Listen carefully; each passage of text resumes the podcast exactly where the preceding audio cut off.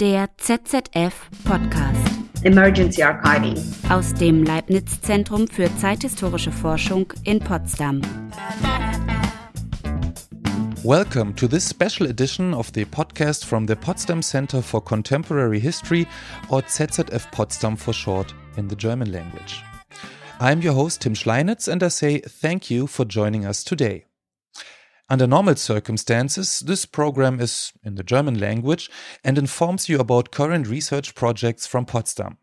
But, to put it mildly, many notions of normality have been challenged again and again in recent times, and for many people, life is no longer normal at all. On February 24th, Russia attacked Ukraine in violation of international law, the Russian army's brutal violence against civilians is already being investigated, while new atrocities seem to occur on a daily basis. Photos that are said to bear witness to horrific war crimes are shared on social media. At the same time, many people are using Telegram or Twitter to organize and coordinate humanitarian aid, as millions of Ukrainians have had to leave their homes and flee. These stories and the images produced by the war are shocking and heartbreaking. It is important to preserve them for later prosecutions, but also for later research. My three guests today are doing just that. We agreed on English as a lingua franca, so I figured let's do the whole episode like this. Today's edition could be described as a special report from the historian's workshop during extremely precarious times. All over Ukraine, people are trying to continue their work while their country is subjected to outrageous military aggression. Historians and other scholars try to protect cultural heritage, archival documents, and research data. Others intend to document the war and collect data about mass human displacement, about resistance, and volunteering. This data is to be used for future research and science communication, but also for educational and exhibition purposes. This is really important because historical research depends on one fundamental necessity the existence of remains from the past. In a sense of what bits and pieces, written lines and personal recollections, photographs, buildings, or ideas from any given time period are accessible to us in our present time. In short, which historical sources have been handed down to us? From these surviving remnants of the past, history emerges. At the university, I was taught to always critically assess those sources, to not confuse them with a neutral window into days gone by. Instead, we can only take glimpses into the past by finding questions that make those sources speak to us. Whose perspective do they represent? In what context were they produced? Why is this particular source important to me and not a different one? Is this even a historical source or just, well, old trash? What survived by chance, what didn't? And finally, what was deemed worthy of being kept safe for us to find? And on the other hand, what was not? Those are all important questions that need to be accounted for at least if we don't want to give in to arbitrary statements about our past and how our present came to be. Those questions and their possible answers already fill countless books, and they have inspired entire schools of historical thought and scholarship. In times of mediatization and digitization, however, new questions arise, especially with regards to the archiving of everyday life. For example, can we even archive social media? You can imagine, a lot has already been lost and much more will be lost. Today's guests had to pose such questions to themselves under dire circumstances. They work at the Lviv Center for Urban History in Ukraine. Our research center in Potsdam has been cooperating with Lviv for a couple of years now, especially in the context of an international research project on the legacies of communism. This podcast episode is dedicated to their work in times of war. I never thought I would say such a sentence. But before we go into details, the first two of them introduce themselves, as is the usual case in this podcast. My name is Taras Nazaruk. Uh, I work here at the Center for Urban History in Lviv. Uh, I'm mostly involved in digital history projects. One of them is Lviv Interactive And currently, I'm working on uh, archiving the telegram of the war in Ukraine. My name is Alexander Makhanets. I'm working at the Center for Urban History as well. So I'm uh, coordinating the project called Urban Media Archive, where we're working with digitizing some photographs, videos, and other medias uh, to make them uh, available for the historians. But at the moment, we are just focused on the collecting and the archiving the testimonies of war, visual testimonies, and also other uh, medias. My first conversation was with Alexander, who is working on the preservation of photographs, and Taras, who is archiving chats from the instant messaging service Telegram. First, I asked them what value did history and historical methods hold to them during the first shock and aftermath of the Russian invasion of their country? In the beginning, I was well. Not, I'm not a historian by training, uh, although I work at the institution, uh, which is academic institution on in the field of urban history, and I coordinate the project that is related to the history of this city, Lviv Interactive, the, the, the name of the project. Uh, uh, my background is more in uh, journalism and media studies. Uh, but still, uh, I mean, at, at, the moment, I'm working in this field more, mm. and um, and in the beginning, in those first weeks, uh, I was uh, well. initially, it was completely like irrelevant to think of uh, history, to think of pre-war projects, uh, uh, uh to think about like anything that was uh, our main priority and our everyday operational uh, tasks before the war. Mm-hmm. and I was, I at, this, at a certain point, I just started thinking about this idea that the uh, any kind of historical study and uh, all those projects that we do at the center, we often uh, keep saying that basically history could be as a, a, well kind of resource in order to talk about our current situation. The history is something that gives you potential to reflect on what is happening right now and uh, well build a discussion around that. So this is kind of a his, history uh, as discipline is a space where you can build this discussion. And uh, in those first weeks of the war, I actually I was asking myself how the project that I'm working on, Lviv Interactive, how history in general as a discipline could be the resource uh, what can we do as a historical institution at the very moment and how it could be relevant and i actually couldn't find any substantial answer to that question actually. And uh, for me in those first weeks of work uh, i mean the first weeks of war uh, well the most important seemed to be the humanitarian um, mm, humanitarian aid. Uh, so i don't know volunteering helping those escaping the war, organizing shelter, coordinating uh, all the support initiatives coming from Western academic institutions, looking for funds to pay some, uh, I don't know, honoraria, grants, and uh, everything to those who lost their jobs and uh, something like that. And we still keep doing this, but it's at some point uh, after, I don't know, a few weeks, we also started thinking of what we can do beyond that what we can also do as a well as an academic institution in the field that we are professionally involved in. Uh, and then we came to those ideas of uh, documenting archiving as another thing that is that now for us feels as important as uh, other initiatives that we're engaged in uh, so yeah, I don't know. Maybe you want to add something. Yeah, like for me, uh, as a historian, I was taught to be net- neutral, neutral in the research, and it's very strange feeling when the, all the history comes to you personally here. So, and uh, I think that's very important now in uh, the process that we are doing to be open and to talk that we are biased Uh, uh, in these uh, uh, projects that we are collecting the, the, the, materials, but we still dependent on, on the circumstances and also we are still dependent on our personal experiences.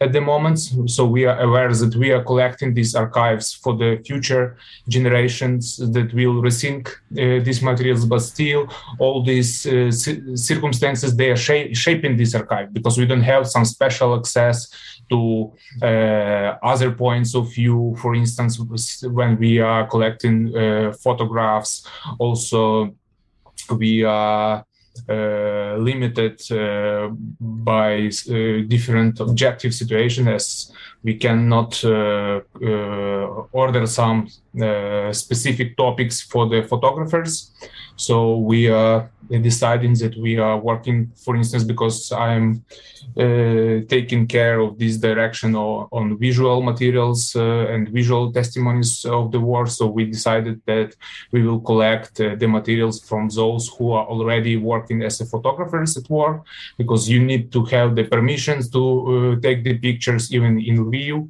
It's a relatively safe place, but still there is there are no there is no access to some uh, locations and some processes that are, that, that are happening now. So we are starting starting working and contacting photographers who are already uh, doing their job for some medias or just for themselves. So that's one of our approaches uh, where, where we're collecting these materials. The desire of documenting the present was decisive for the projects of emergency archiving. This begs the question what is different if we preserve the present instead of analyzing the past?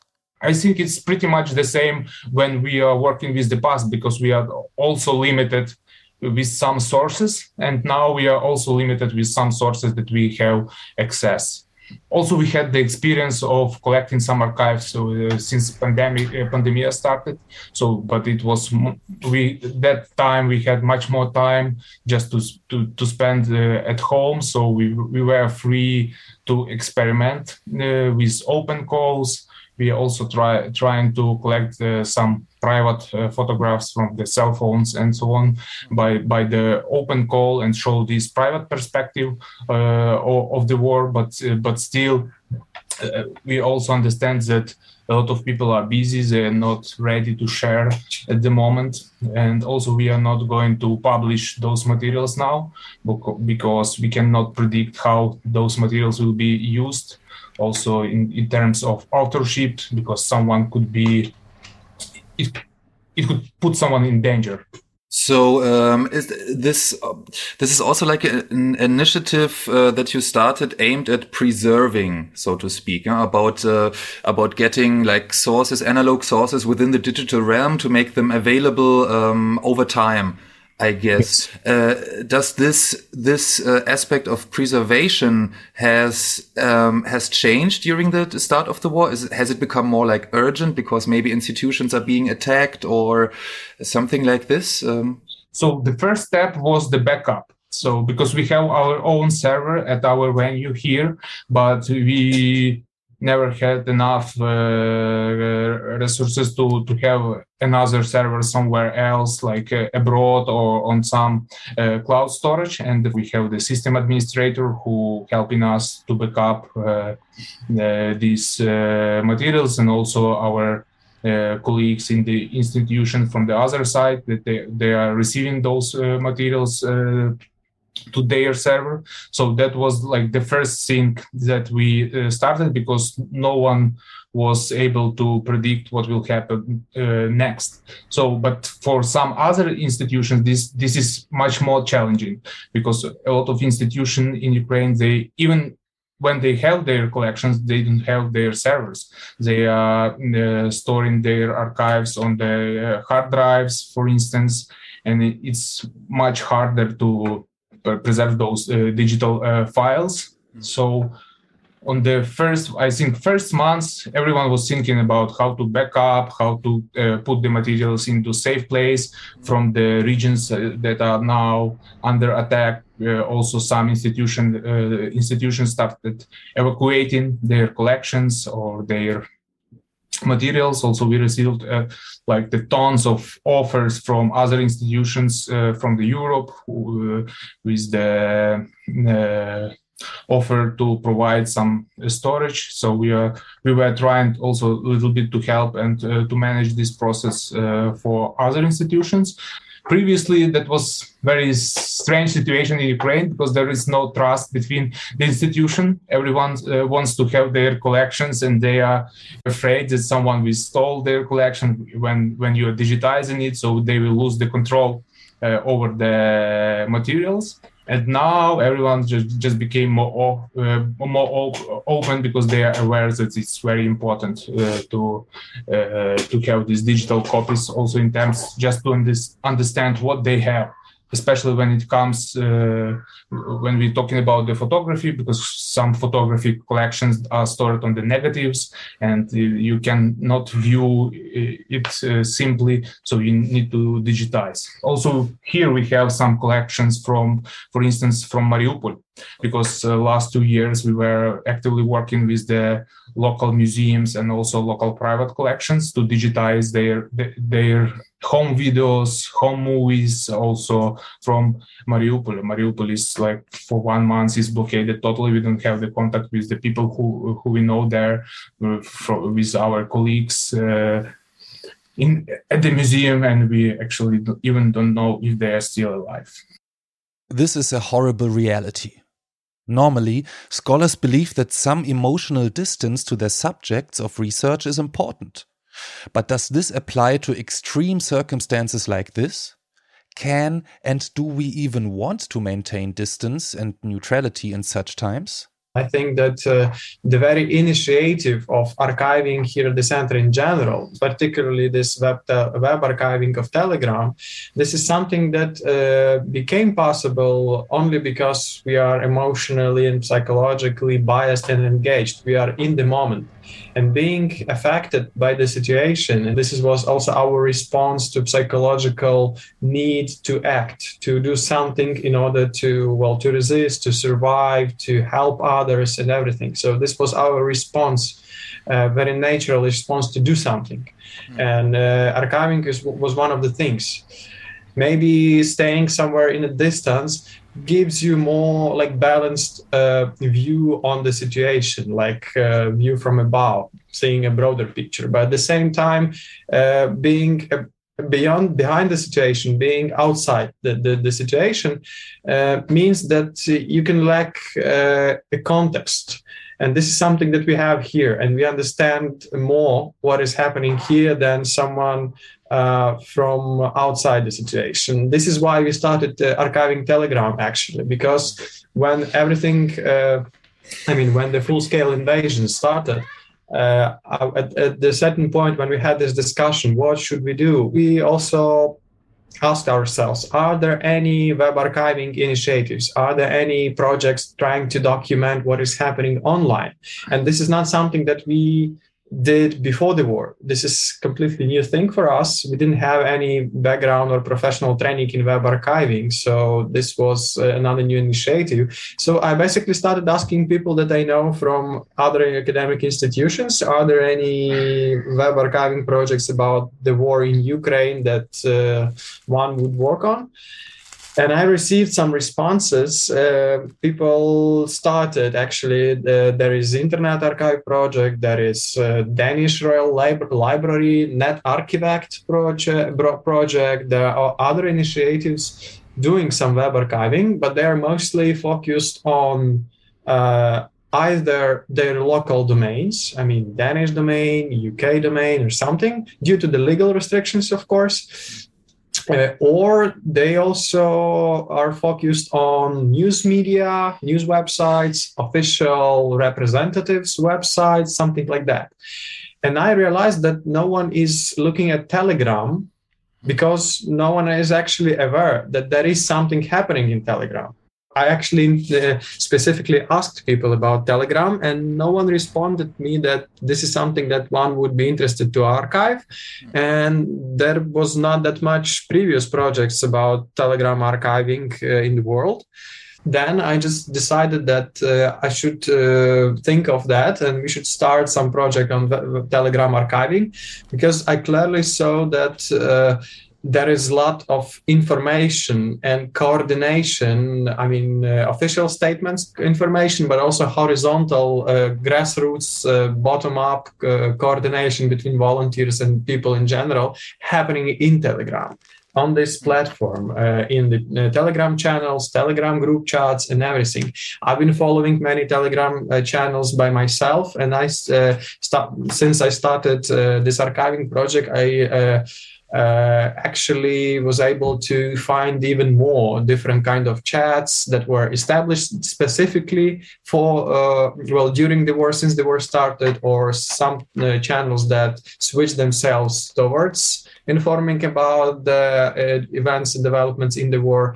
And this was very important and still is very important uh, source of information. And it's a huge part of uh, media landscape in Ukraine at the moment you really stress the point that it's like in some way about the motivation and everything it's it's it could be an advantage to be um, invested as much as you are uh, emotionally and everything within the situation because of this um, uh, special kind of view from the from the ground that you are having as uh, as researchers also. So my question would be Alexander, you've been working as a as a historian also before. Like, how do you choose which pictures or which Telegram uh, channels to archive? Is this based on like emotional reasons because this or that picture or topic like speaks to you, or is it is it also on uh, on the grounds of historical methodics or something, or is it a mixture of both? How do you do that? There is definitely no some kind of emotional emotional approach to the selecting of uh, photographs. Now we are just trying to cover everything that we are able uh, to find and uh, to contact the photographers they are responsive and they are uh, that are open for uh, such uh, cooperation. And at the moment we are just collecting we are not publishing. So we are started describing some materials to make the annotation and so on to to have all the description to be able uh, to publish it uh, uh, in the future. And it's uh, also important uh, to make those description at this moment when we still remember the events. So there is no emotional approach to the selection of photograph photographs. We also realized that every photographer has its own way of seeing in its uh, own way how they are taking the picture and it also could be the the important topic to discuss uh, the work of the photographer uh, during the war. Mm-hmm. So the places they are able to access, the topics they are want to cover, and so on. And actually, we have like between our colleagues, we have some internal visual seminar, and that was the topic to discuss uh, in our next uh, seminar the approaches uh, of different uh, photographers. Also we are trying to cover uh, wider geography because we have few photographers here in Lviv who are taking daily the, the, pictures for us but also we are contacting the photographs photographers in other cities to have the wider geographical coverage to this uh, archive. So we are not selecting some specific or iconic photographs that will be the topic for discussion in the future based on this uh, collection. Also, we are not forcing ourselves uh, to collect as much as possible. So we are just uh, aware of our capacities and our abilities because we have only few people who are working on these uh, projects. So we realized very fast that we were not able to I don't know, to collect everything. So we just want to have like the one archive that is shaped by these circumstances uh, and also by our approach. And that's how we are working now. Probably in the future, we will try to contact the photographers more after they, because those who are working in Kiev, for instance, in Kharkiv or other cities, they are really in extreme situations. So they are not able to communicate every day, not able to send us the materials, but because it's not the commercial use, it's for the future, for the future generations. Also, we can just we are able, as we are working with the historical photographs, we are we are able to think uh, on a longer distance. And for the uh, for the Telegram uh, channels that you choose to archive, do you have any buzzwords that you're looking for, or something, or some categories that you are trying to mm. cover? When we started the archiving, uh, well, there was no clear, I don't know, direct methodology what we want to archive and what we should archive. Uh, it was basically well kind of curatorial decision made rather intuitively. Mm-hmm. The idea was to document those channels and uh, group chats that could give more understanding of what was happening than it was visible from the nationwide media or television or somewhere else or from official statements. Because uh, initially in the first days of uh, of the invasion there was uh, well journalists and media uh, news websites they were not able to respond that rapidly to to what was happening. And coverage was well not as efficient as um, updates in the telegram. And of course official uh, media i mean television in general under martial law became uh, basically well, there were certain messages that they could translate to the nation and uh, a lot of messages that uh, were not allowed to make public. Uh, so Telegram became more more informative mm-hmm. Mm-hmm. in that sense. Mm-hmm. Uh, you can find uh, I don't know military positions of Russian army and their pictures of uh, those tanks and everything uh, where they are located. So there was a lot of information. It was chaotic. It was not verified for sure, but there was a lot. I mean, you wouldn't be able even now to find uh, those first messages in Telegram that were posted in the first days of invasion. So they would be lost, and uh, and this is why we we think we were thinking about uh, archiving it. Mm. Another part of that was uh, volunteering uh, communication. I mean, communication between those who help with the humanitarian aid, with logistics, transfers, evacuation, search for those uh, missing in the bombed cities. And this was rather horizontal communication that was not visible in news media or official statements at all. I mean, people just communicate with each other in those chats and share the information about what was happening and there was also a lot of uh, things uh, that seemed to be and still seem to be important to document. Mm-hmm. That's why I, we decided also to uh, document those uh, group chats of volunteers. Mm-hmm. So basically, these were two initial directions, and they were they appeared rather intuitively. And then we started collecting more and more new channels came, uh, new chat groups came, and everything. And at a certain point, I just uh, had having the list of those channels that we are uh, uh documenting.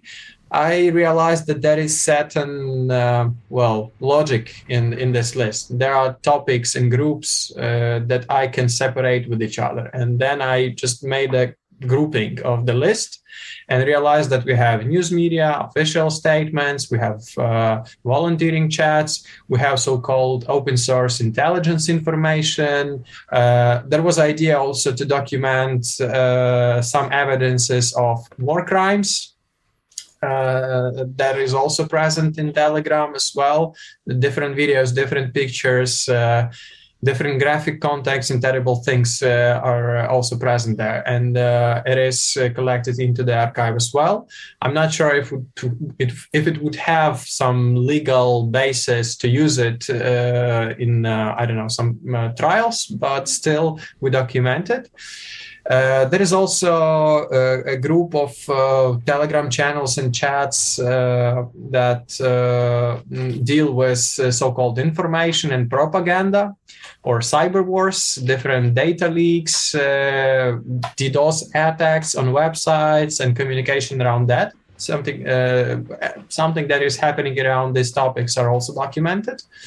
We also want to make a shift uh, towards uh, local uh, city channels or chats mm-hmm. because uh, something that is happening in Lviv and something that is visible about the war from Lviv mm-hmm. is completely different than the perspective in Kharkiv or perspective in I mean in Mariupol I'm not sure if they have any internet connection anymore but mm-hmm. in uh, in other bombed cities uh, or occupied cities there are local chats there are local telegram channels where people discuss what is happening there on site.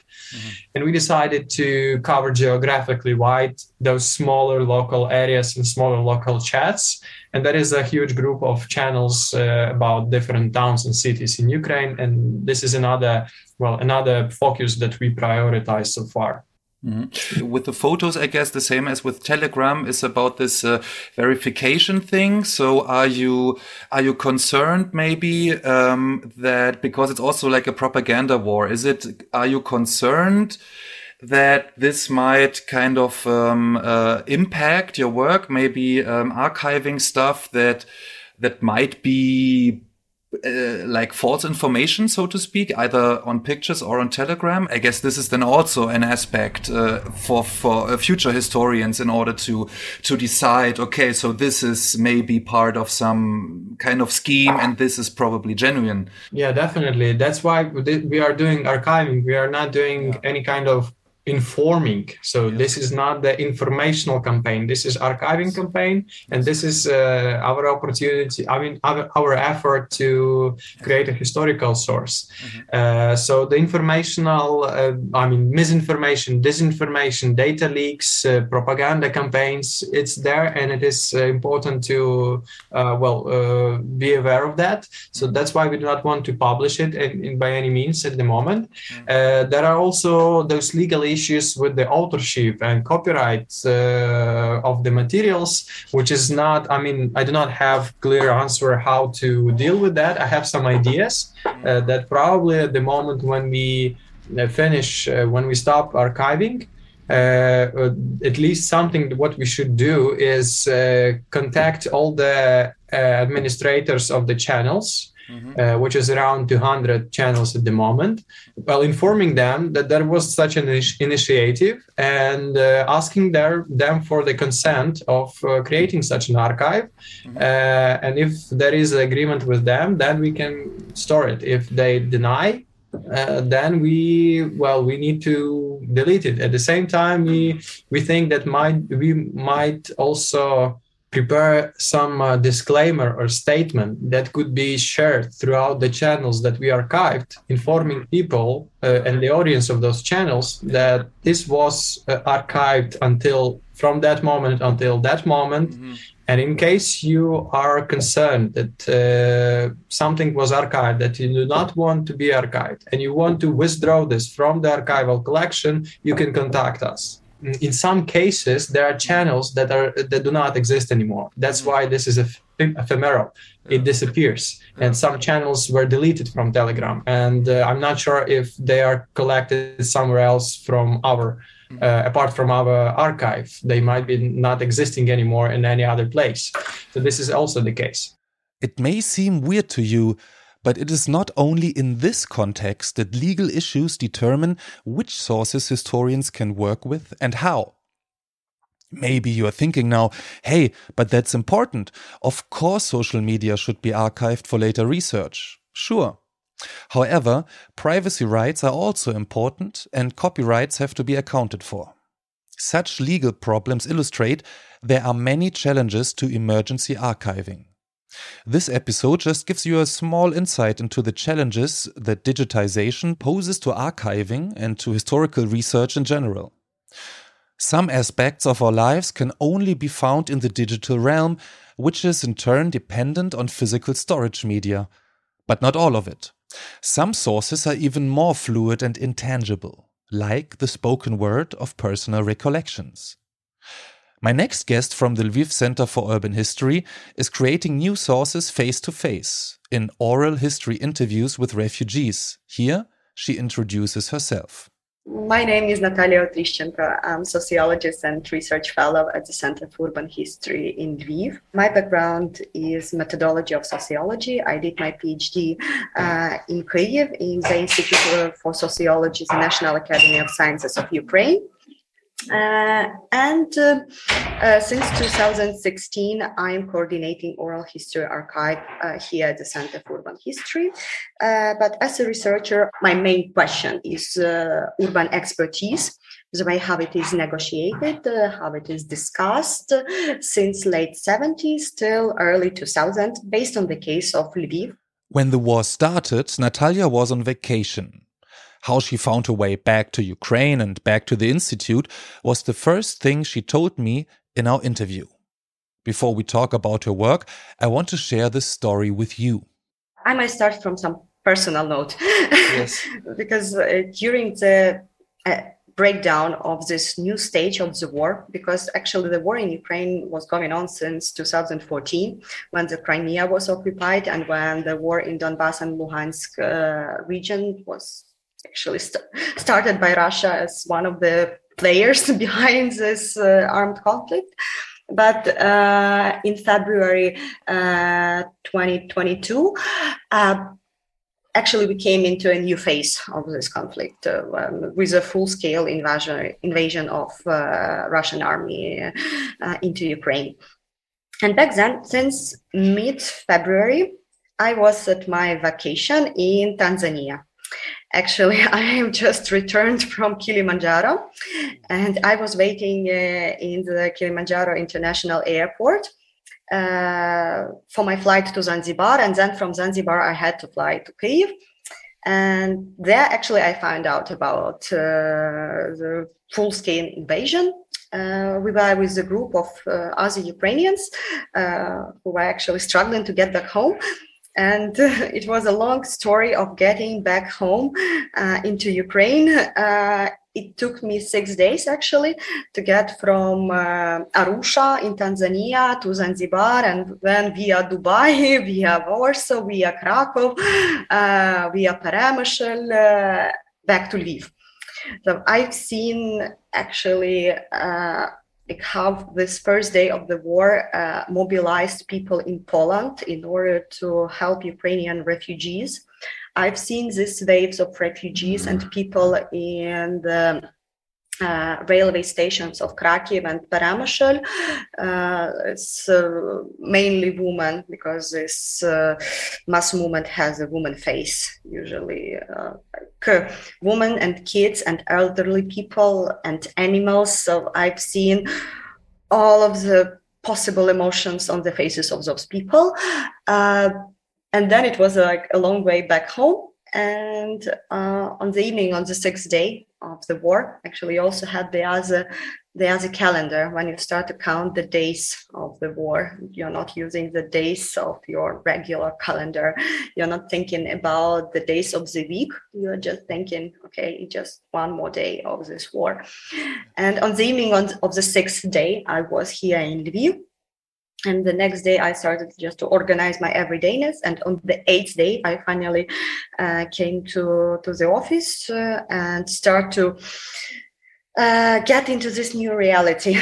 Back in lviv she first created a backup of her most important research data checked on her colleagues and helped refugees coming to and through lviv.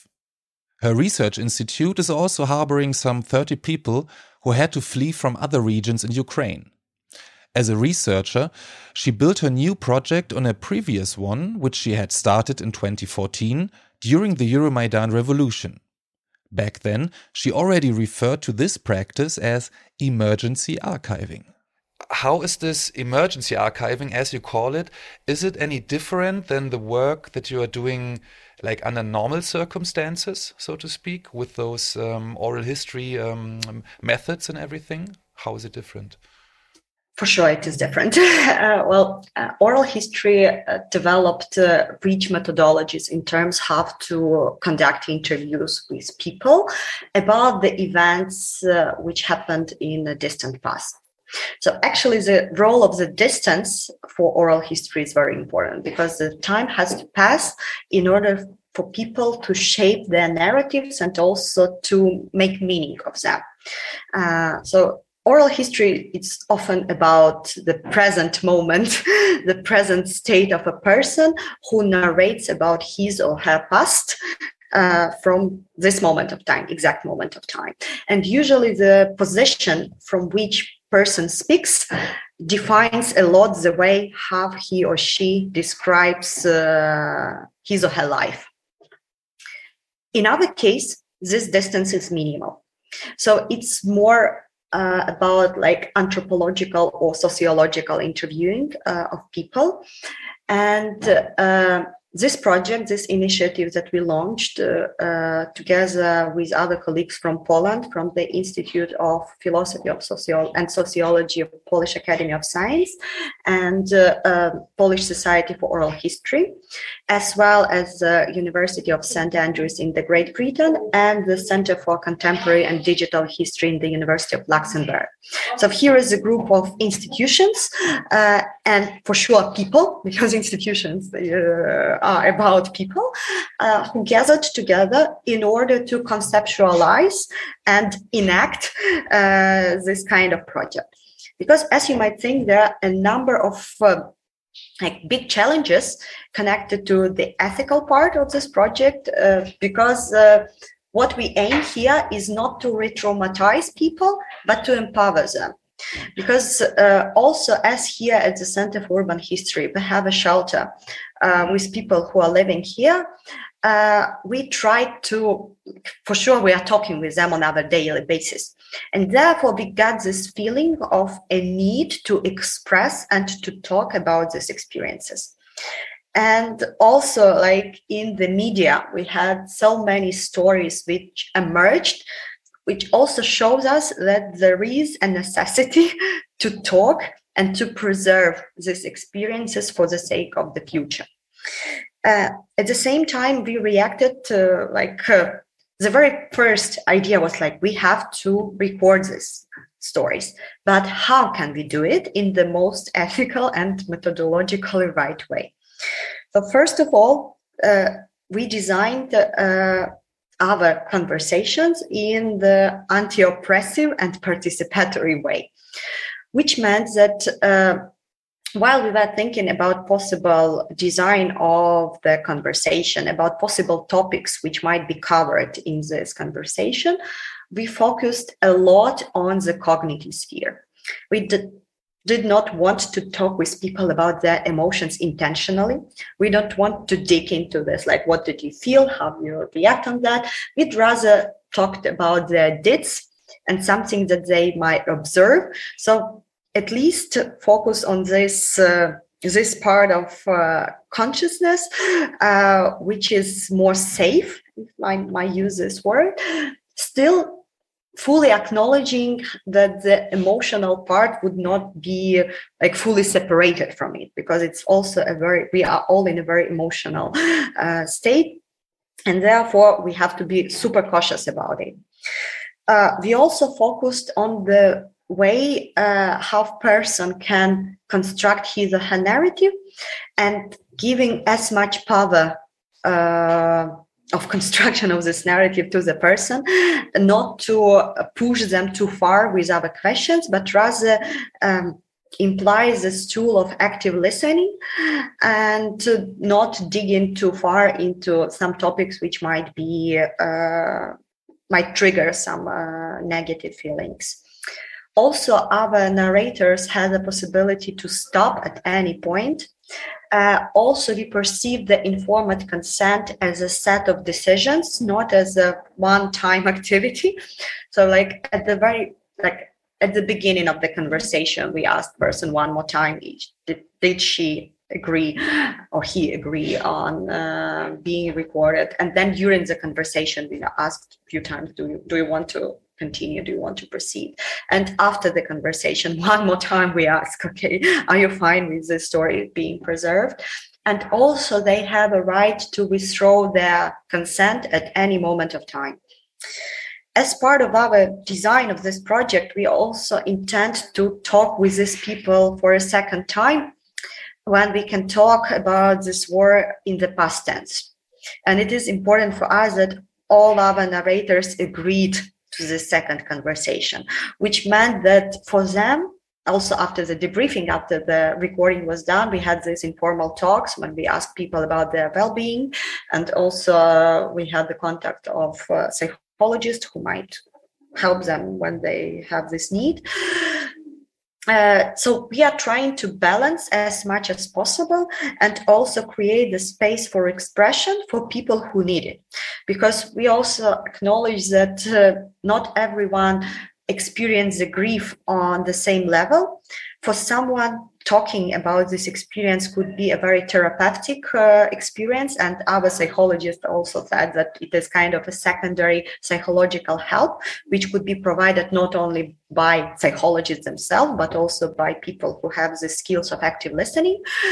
And also we as a group of uh, researchers uh, we are also debriefing a lot because it's also about our mental health and about us being both interviewers and researchers, but also people who are in this reality, who cannot escape it, and who are also might experience a secondary traumatization. And therefore, we have uh, group meetings every week. We also have a possibility to talk to each other in the office, like immediately after the interview when you have these emotions and you, and you need to channelize them. Uh, uh, and some of the colleagues can help with just simply by listening to to your experience.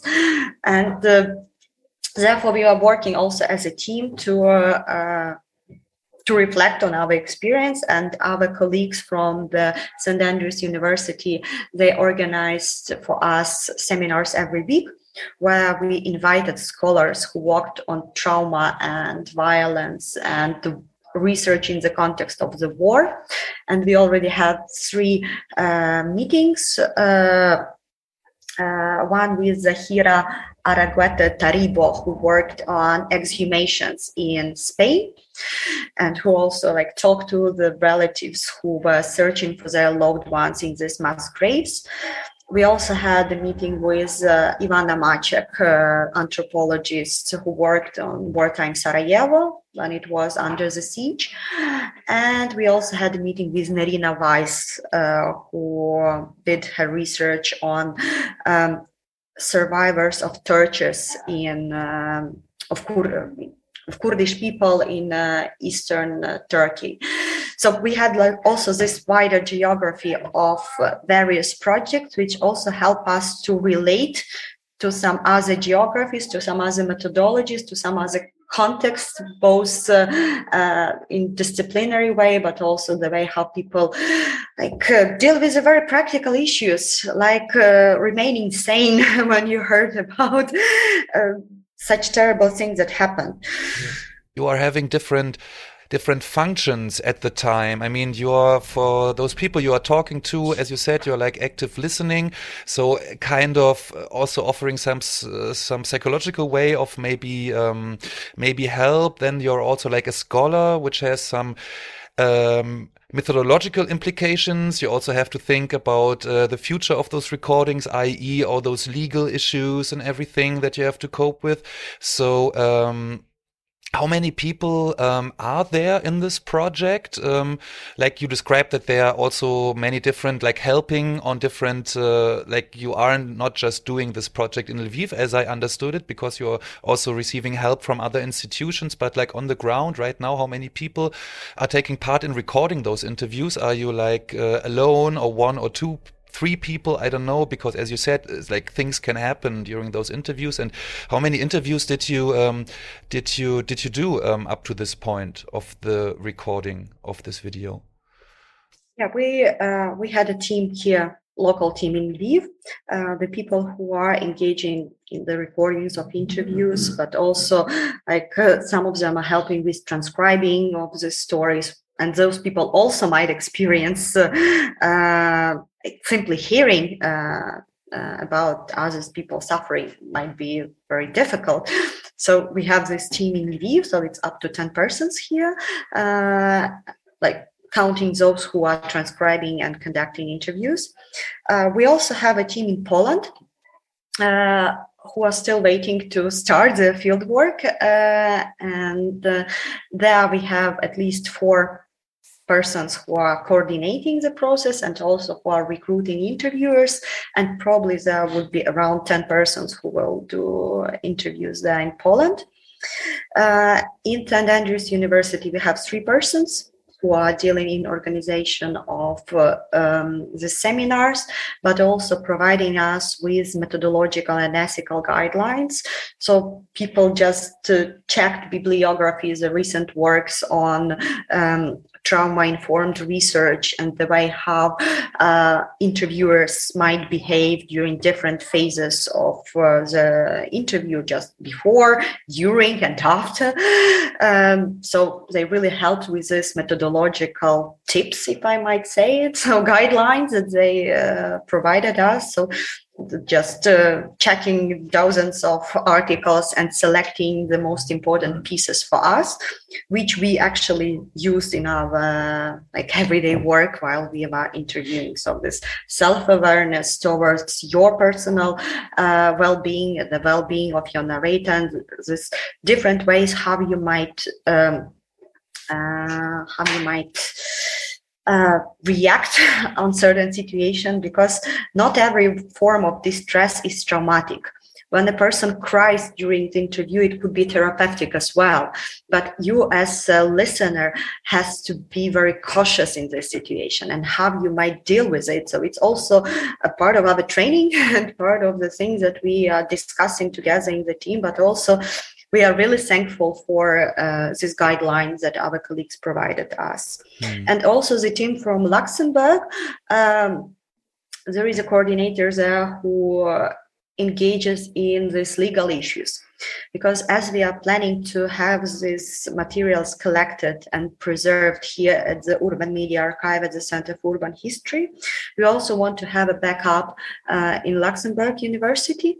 Also, like this gesture is very symbolic for us as well, as it also shows that uh, our story is European story, and uh, like simply being there as a collection, as an archive, also tells that yes, we accept you as part of the story.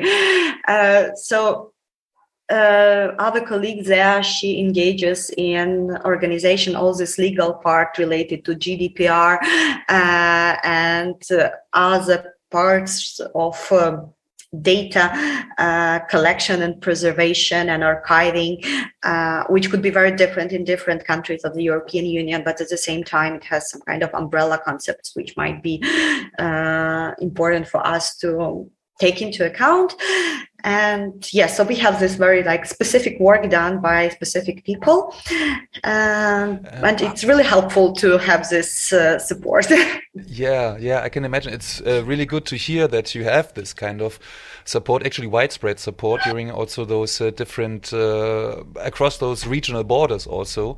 Um, as you said. So uh, when you're conducting an interview like this, are those like uh, one interviewer at a time, two interviewers, or uh, like how does it uh, happen, so to speak, those interviews?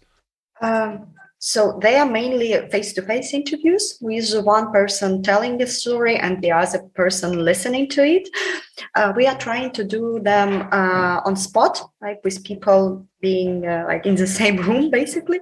But not everyone is available. Like some people are in another cities, but they still want to share, and therefore we use uh, Zoom or other platforms when we can talk to each other through the screen. Uh, but in this case, the person really has to be like in very good condition to talk. And uh, we really believe that the person has the right to express himself and herself, uh, but also we have a duty to make this person feel as comfortable as possible and uh, also to um, really careful about the way how this data could be preserved because uh, it's it's our responsibility as scholars uh, to make a space as friendly as possible for a person to express at the moment but also for the sake of the future to preserve the story in the most ethical way when you say that that it's your duty to find ethical ways to preserve the data, uh, what would that mean for you? Ethical preservation of the data? Would it mean like uh, open access, uh, controlled access uh, for which kind of projects, or what does it mean like ethical uh, ethical conservation? Yes, well, uh, we have we have this controlled access already developed here at the center. So our oral history data it is preserved online. It could be accessed online, but only after the person register in the system and access through the system. So it, at least it is possible for us to see who is interested and in what kind of stories. so, you know, it's also important for those people who decided to share to make their voices heard, not to preserve them in the shelf without anyone seeing those stories, but also not to put them on the table when everyone can do whatever he or she wants. So basically, we had some kind of procedures already developed by the archives, mainly dealt with the Holocaust uh, testimonies. We have this very general procedure already developed, but maybe it would be changed in the process. Um, at least modified uh, for for the sake of this project as well. You also said that um, if I understood if I understood you correctly, that uh, you're having those interviews like face to face and about the current situation, but your but the but that your interviewees also uh, have agreed on having like future interviews. Did I understand this correct? Yeah, yeah. yeah this is also um, a methodological thing. I would assume now I'm not too firm on like oral his history methodics, but um, uh, maybe in order to to see how um, how those memories are put in place, so to speak. That's that's the deal there. Yeah. Yes, it, it's very important for us. Like to have people agreeing on the second interview is very important sign that those interviews went well. so at least for them, they, they feel okay with their story to being uh, preserved. And also, it is important for us to have the second meeting because, like, people who narrated the stories now, it's a very specific moment of time, might change their mind in the future and not to put them into the vulnerable position, but to empower them through the second meeting when they might revisit the story and say, okay, I don't want you to preserve my first story, but it's okay for you to preserve the second one. But we really hope that people will be fine with us having these two stories, which for, for me, I've seen them rather as a continuation than the comparison. But at the same time, for a researcher, uh, the issue of comparison might be really important because when, for instance, the person recalls the first day of this uh, new fully scale uh, war, the 24th of February, uh, he when he or she recalls it a month afterwards or a year afterwards. And here, as I mentioned in the very beginning, the role of the distance could be crucial. And it also could help us, the scholars of memory studies, to see how memory works, how it shapes based on your current position as well, but also when you speak about event in the past tense you have a certain way how you narrate about it because uh, it's already a closed story and when the story is uh, open ended, uh, then you are telling it in quite a different way. So for me, it's important on the very different levels. On the level of um, reassuring persons' right to revisit his or her consent, uh, which we receive now, and also to see how the story developed, and also to check on the person and say how how are you feeling now. so on the very very different levels it is important to have this uh, second story. Yeah. You you also mentioned that uh, all those like different um, projects that were that you were also like having uh, contact with like the the researchers doing those projects. You mentioned those uh, uh, projects of talking about, for example, uh, Kurdish um, people who were like tortured in Turkey, or those um, uh, those findings of the of the mass graves of the of the fascist um, uh, uh, regime in Spain and so on. Um, are those moments where like are those more like in a methodological way helping you, or are they also like um, uh, helping you also like how to prepare how to approach the people themselves? Or is it more about those like what you said like how stories are told maybe on more like memory theoretical things or how like what are the things that you maybe uh, can use and what are the things that maybe you are altering or about to alter at the yeah like um, we are not talking uh, now with people who are torture survivors or who are uh, experiencing uh, uh like um, checking the mass graves for instance. So uh, it's we are not intentionally talking with those people now uh, but for us it is important to see the field because those issue would issues would be important in the future. So for us being prepared to heard about different experiences and to deal with these uh, stories which might emerge uh, in the interview. So it is definitely helpful on this methodological level, but not straightforwardly.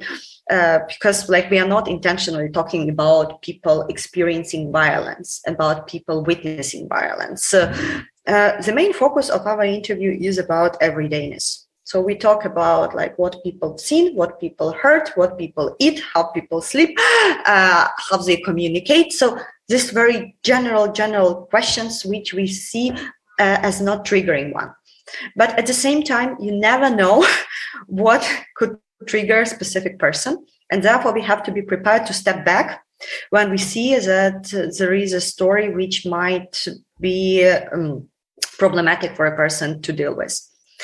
And for us, it is important not to trigger them and also to create the space where they can one more time express their narrative and through that empower themselves and also experience kind of a relief which we experience as human beings when we are telling stories um, how are you finding the people willing to take part in those interviews? Are you having uh, maybe a Telegram channel? Are you having uh, posters put up? Is it by uh, people who know people? Uh, how do you find those people willing to take part? Um, we have information about this project on our uh, webpage uh, of the Center for Urban History, but mainly we are using slow snowball sampling. When we have like every one of us has or he, his or her a circle of connections. And we recruit people mainly through those connections because we can ask okay we are having this project. Would you be interested to talk? And people might think for a few days and then say okay i'm not uh, and uh, also in my case for instance i had a person whom i interviewed and uh, she was really happy about this experience and she recommended other friends so like a classical snowball sample to uh, to participate in this interview. And today i recorded like a second round like um, her friend uh, who, who really wanted to share. And also she see like a kind of a moral uh, obligation behind it like to share the story and as she as she mentioned, quote, uh, I wanted a future history textbook be written based on the stories of people who actually experiences it. End of quote. mm. How many interviews did have you have you undertaken personally up to uh, now? Personally, okay, let me check. uh, up to now, we have uh, about 28 interviews already collected by our team. Um, but me personally, okay, let me see. I think today it was my seventh interview. Okay. That's quite a lot of data for those kind of interviews, actually, like uh, those uh, qualitative approaches. It's about recording, I think, and it's at the time, it's not about like uh, giving order to those interviews, so to speak. Is that is that correct? It's more about like collecting archiving is also about like making order. Yeah okay. Still like you have to name files somehow. Like you have to organize it like the shifting way so you're not putting everything together in one folder and then try, yeah. then trying to understand how yeah. to deal with this mess. So for sure we are like uh, organizing our materials in a certain way uh, for a sake for a future of the future archiving. We are not creating any tax system yet, but it is something that we will do for sure in the moment because like different interviews might have different uh, type of data uh, which uh, falls into different legal protection in the european union for instance mm-hmm. some people might mention about their mental health which is about uh, medical condition which which for sure had to be protected in a certain way. Some people might take uh, might talk about some illegal activities which are illegal for European Union, for instance, uh, uh, now, but it is something which is uh, currently part of life. Uh, some people might talk about uh, like violence and other experiences. So for sure, we will create a, a tax system for those interviews in order to manage them better. we also have informed consent because some people wanted to their stories to be preserved preserved with their real names.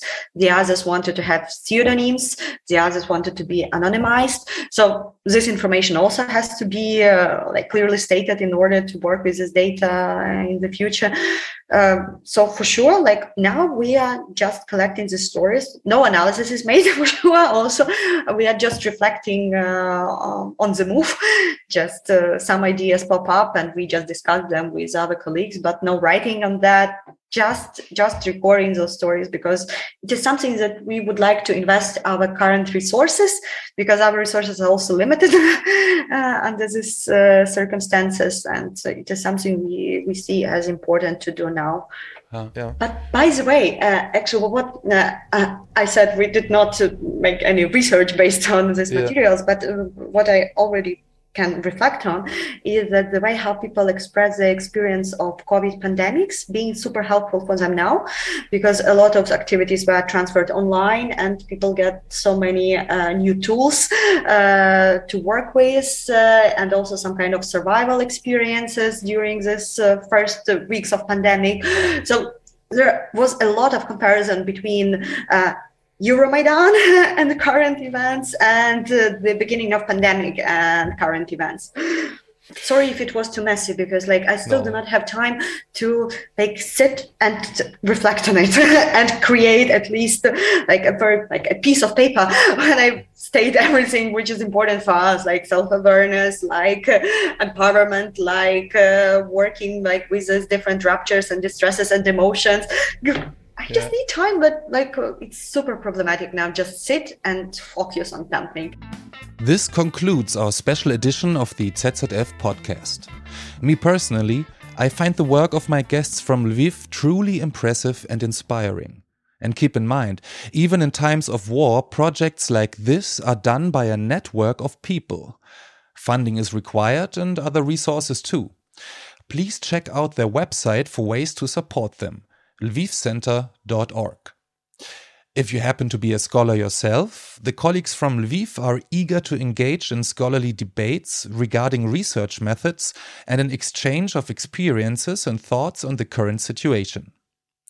You can also listen to their podcast. It's called UA, The Day We Survived. Just be prepared.